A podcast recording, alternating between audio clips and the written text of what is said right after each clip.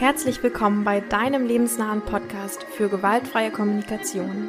Wirf mit mir aufgesetztes Harmoniebedürfnis über den Haufen und erlebe stattdessen echte Verbindungen zu dir und anderen. Ich bin Daya und mir fehlen die Worte. Nicht. Naja, vielleicht manchmal. Aber hört selbst und viel Freude beim Anwenden.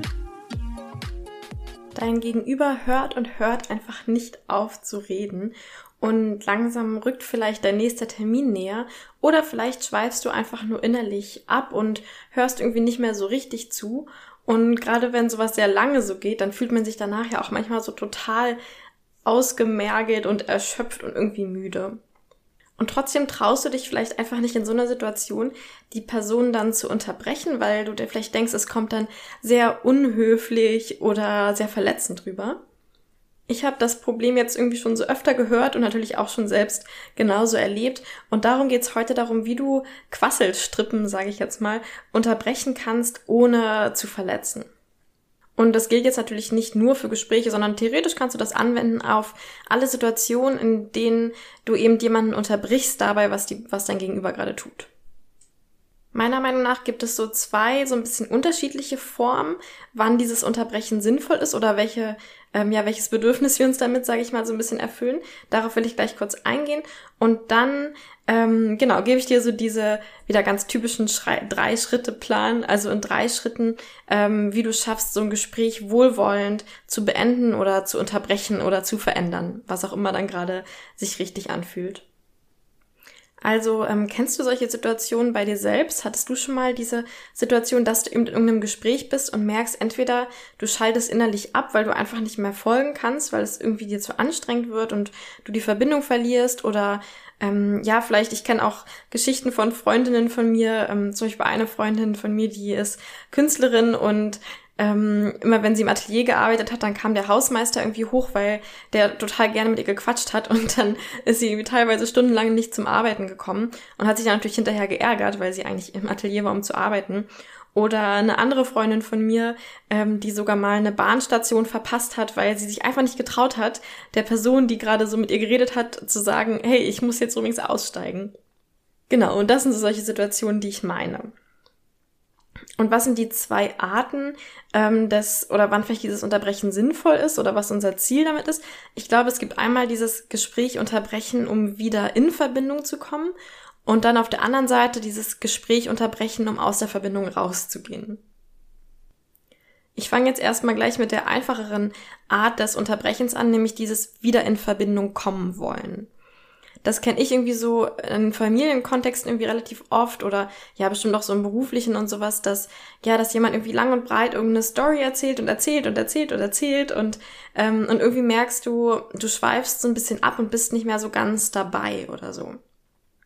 Also diese Vorurteilssituation, die aber wahrscheinlich in ziemlich vielen Fällen tatsächlich mal so eingetreten ist, ähm, ich kenne das auf jeden Fall, ist, du bist irgendwie bei deinen Großeltern und guckst dir jetzt noch das dritte Fotobuch an und die ganzen tollen Bilder aus deiner Kindheit und lässt das so zwei Stunden über dich ergehen, obwohl du eigentlich merkst, boah, irgendwie bin ich gar nicht mehr so mit dem Herzen dabei. Oder vielleicht ist jetzt schon die zehnte Unterhaltung mit einer Person, die immer und immer wieder über die neuen Corona-Maßnahmen oder über die neuen Inzidenzen oder weiß ich was geht und äh, du merkst auch wieder, okay, es dreht sich irgendwie immer im Kreis und es wird immer über genau das Gleiche geredet und irgendwie schalte ich dann einfach innerlich ab. Und das ist irgendwie total schade, weil auf der einen Seite erlebe ich das immer so, dass ich dann dadurch echt super müde werde, wenn ich so in dieses Unlebendige reingehe.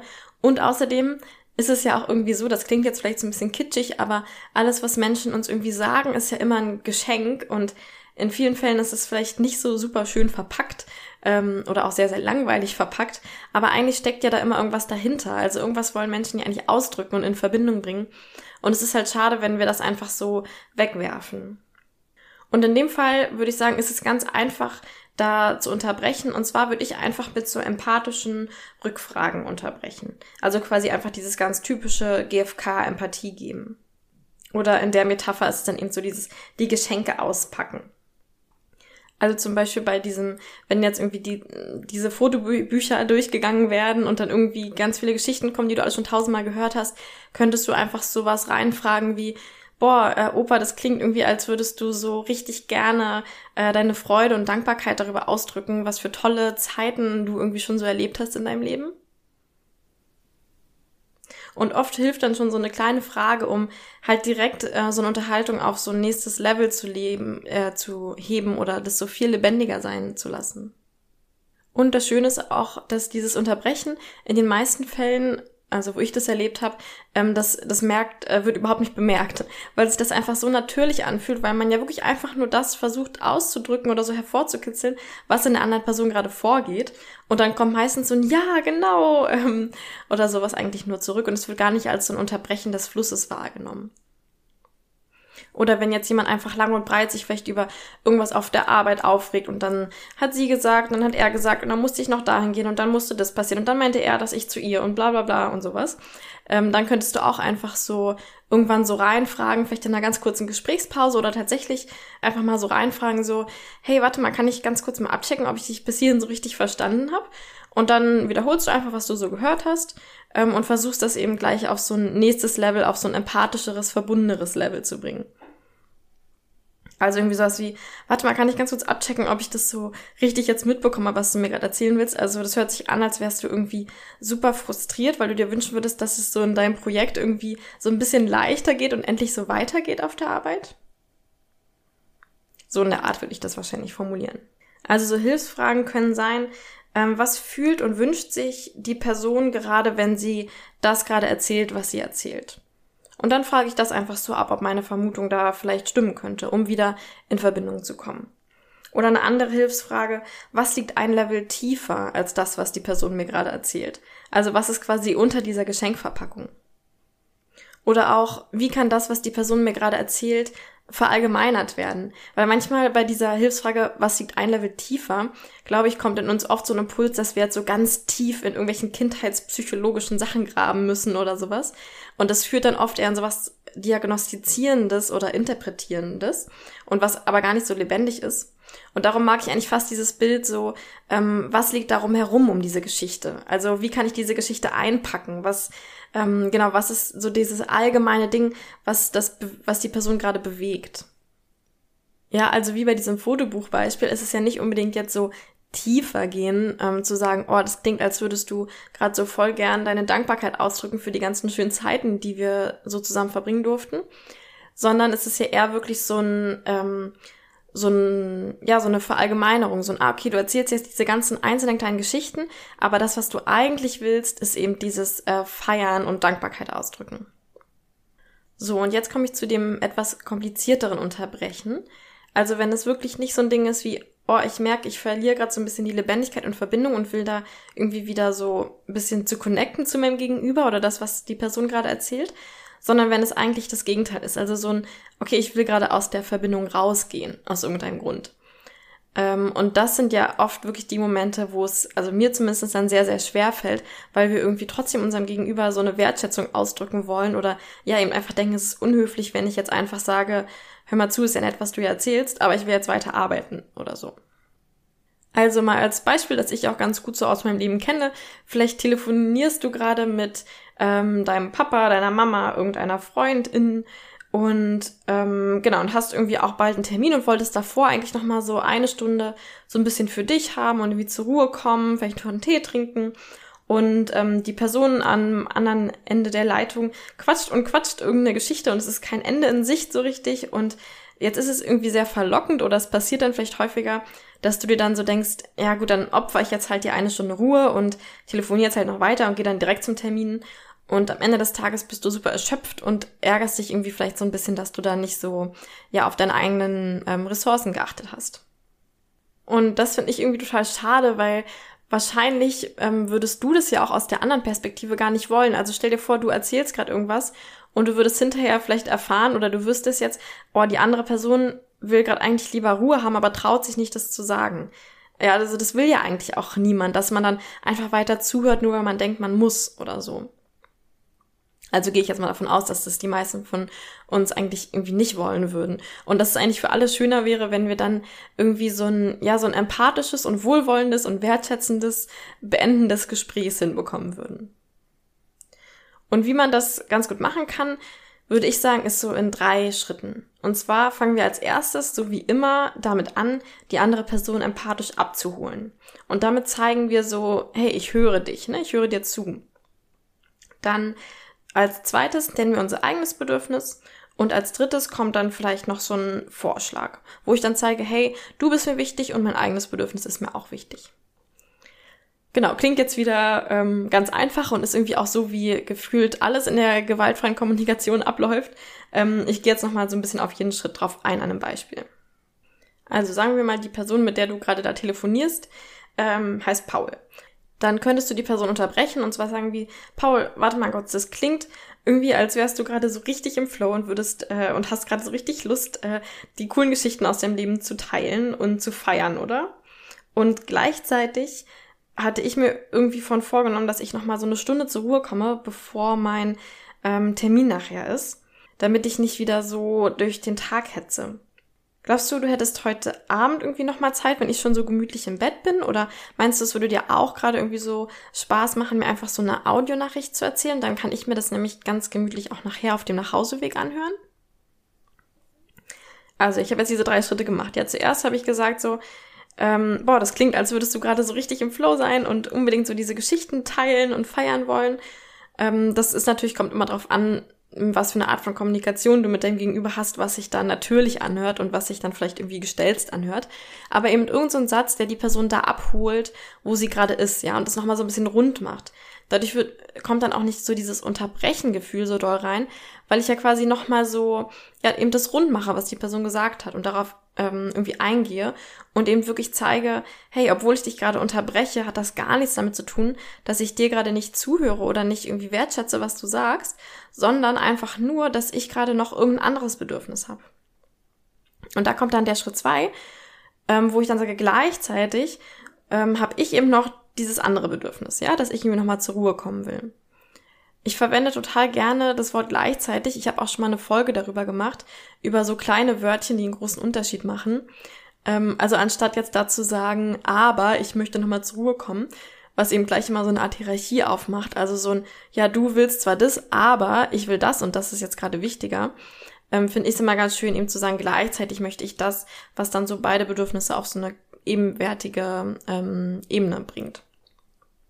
Also ja genau, gleichzeitig möchte ich nochmal zur Ruhe kommen und dann der dritte Schritt, irgendeinen Vorschlag machen, ähm, wie vielleicht beide Sachen erfüllt werden könnten. Ne? Also okay, du willst irgendwie gerade so diese Geschichte unbedingt teilen und feiern und ähm, dann sprechen wir doch vielleicht einfach eine Audio dazu oder wir machen halt später nochmal einen Termin, sodass ich jetzt trotzdem meine ähm, Ruhe nochmal haben kann. Dann noch ein zweites Beispiel, was ich reinbringen will, was vielleicht so ein bisschen so eine Mischung aus dem ersten und dem zweiten Fall ist. Also es ist so ein bisschen dieses ähm, eigentlich in Verbindung gehen wollen, aber ähm, auch trotzdem so unterbrechen. Und zwar, wenn vielleicht dein Gegenüber über irgendein Thema redet, was dich eigentlich, was dich einfach nicht interessiert. Ja, dann willst du eigentlich dieses, dieses Gespräch so wie es ist beenden und unterbrechen, aber gleichzeitig hast du auch so einen Wunsch dabei, eigentlich schon in Verbindung zu kommen. Und das kannst du dann auch wieder mit diesen drei Schritten machen. Also zum Beispiel, eine befreundete Person von dir ähm, redet äh, eine halbe Stunde lang schon mal wieder über Fußball und das interessiert dich vielleicht einfach gar nicht. Dann könntest du sowas sagen wie, hm, Fußball schafft's echt immer wieder, dich so richtig zu begeistern, oder? Also ich sehe auf jeden Fall deine Augen jetzt total leuchten, wenn du so darüber redest. Und gleichzeitig kann ich irgendwie nicht so mitschwingen, weil ich einfach irgendwie nicht so da drin bin und irgendwie noch nie so diese Begeisterung in mir gefunden habe für Fußball. Meinst du, du kannst vielleicht äh, über dieses Thema nachher mit jemand anderem reden und ähm, ja, mir vielleicht so erzählen, wie dein Tag so war oder irgendwas, wo ich auch besser mitschwingen kann? Also jetzt habe ich auch wieder zuerst dieses, ähm, dieses empathische Abholen, ja, also dieses Abholen da, wo die andere Person gerade ist. Also, boah, ne, das scheint so, als wärst du gerade super begeistert. Und gleichzeitig dann mein eigenes Bedürfnis, dass ich irgendwie ja, da ähm, nicht so mitschwingen kann. Vielleicht kann ich noch dazu sagen, dass ich aber irgendwie total gerne gerade so irgendwie in die Verbindung kommen würde. Und dann eben die Bitte oder dieser Vorschlag, ähm, wo ich beide Bedürfnisse so ein bisschen mit einbeziehe. Also einmal sage, hey, vielleicht findest du ja jemand anderen, mit dem du da besser drüber reden kannst. Und hättest du Lust, mir stattdessen was von deinem Tag zu erzählen. Natürlich kann sowas dann irgendwie immer noch am Ende verletzend sein, ja. Wir alle haben wahrscheinlich so unsere Themen damit unterbrochen zu werden, weil ja, ich kenne es zumindest von mir, ich mich dann direkt frage, so, oh, habe ich jetzt irgendwas Falsches gesagt oder bin ich jetzt irgendwie total langweilig oder sowas. Ähm, genau, das kann natürlich trotzdem noch passieren, aber ich glaube, so gerade mit diesem empathischen Abholen und dann aber wirklich auch ganz klar sagen, was mein Bedürfnis ist. Also nicht nur so unterbrechen, sondern auch sagen, hey, das ist das, wofür ich gerade versuche einzustehen. Also wieder dieses Ja hinter dem Nein oder das Ja hinter dem Stopp irgendwie ähm, klar zu formulieren, macht es, glaube ich, sehr, sehr viel einfacher. Und ähm, genau, ich glaube, es ist einfach irgendwie so für alle am schönsten, wenn wir halt versuchen, in dieser Lebendigkeit zu bleiben und nicht einfach irgendwas über uns ergehen lassen oder ertragen, was wir eigentlich gar nicht so wirklich wollen.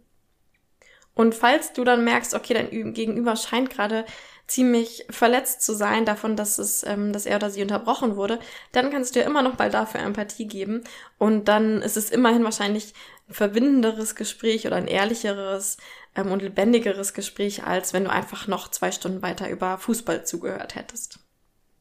Also zusammenfassend, ein Gespräch zu unterbrechen kann wirklich eine richtige Herausforderung sein und es nicht zu tun geht, aber oft auf die Kosten ähm, ja, meiner Lebendigkeit, meiner Ressourcen und meiner Bedürfnisse.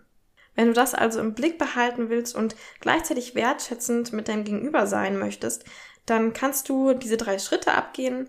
Erstens, ähm, du stellst eine empathische Vermutung an oder holst dein Gegenüber empathisch ab in einem kurzen Satz. Und manchmal reicht das dann schon, um das Gespräch wieder so lebendig und in Verbindung zu bringen. Wenn du aber merkst, nee, du hast gerade eher ein Bedürfnis danach, aus diesem Gespräch rauszugehen, dann kommt jetzt noch Schritt zwei. Da nennst du dein eigenes Bedürfnis und in Schritt drei machst du vielleicht einen Vorschlag, wie beide Bedürfnisse erfüllt werden können oder nennst eine Bitte, wie dein Bedürfnis jetzt erfüllt werden könnte.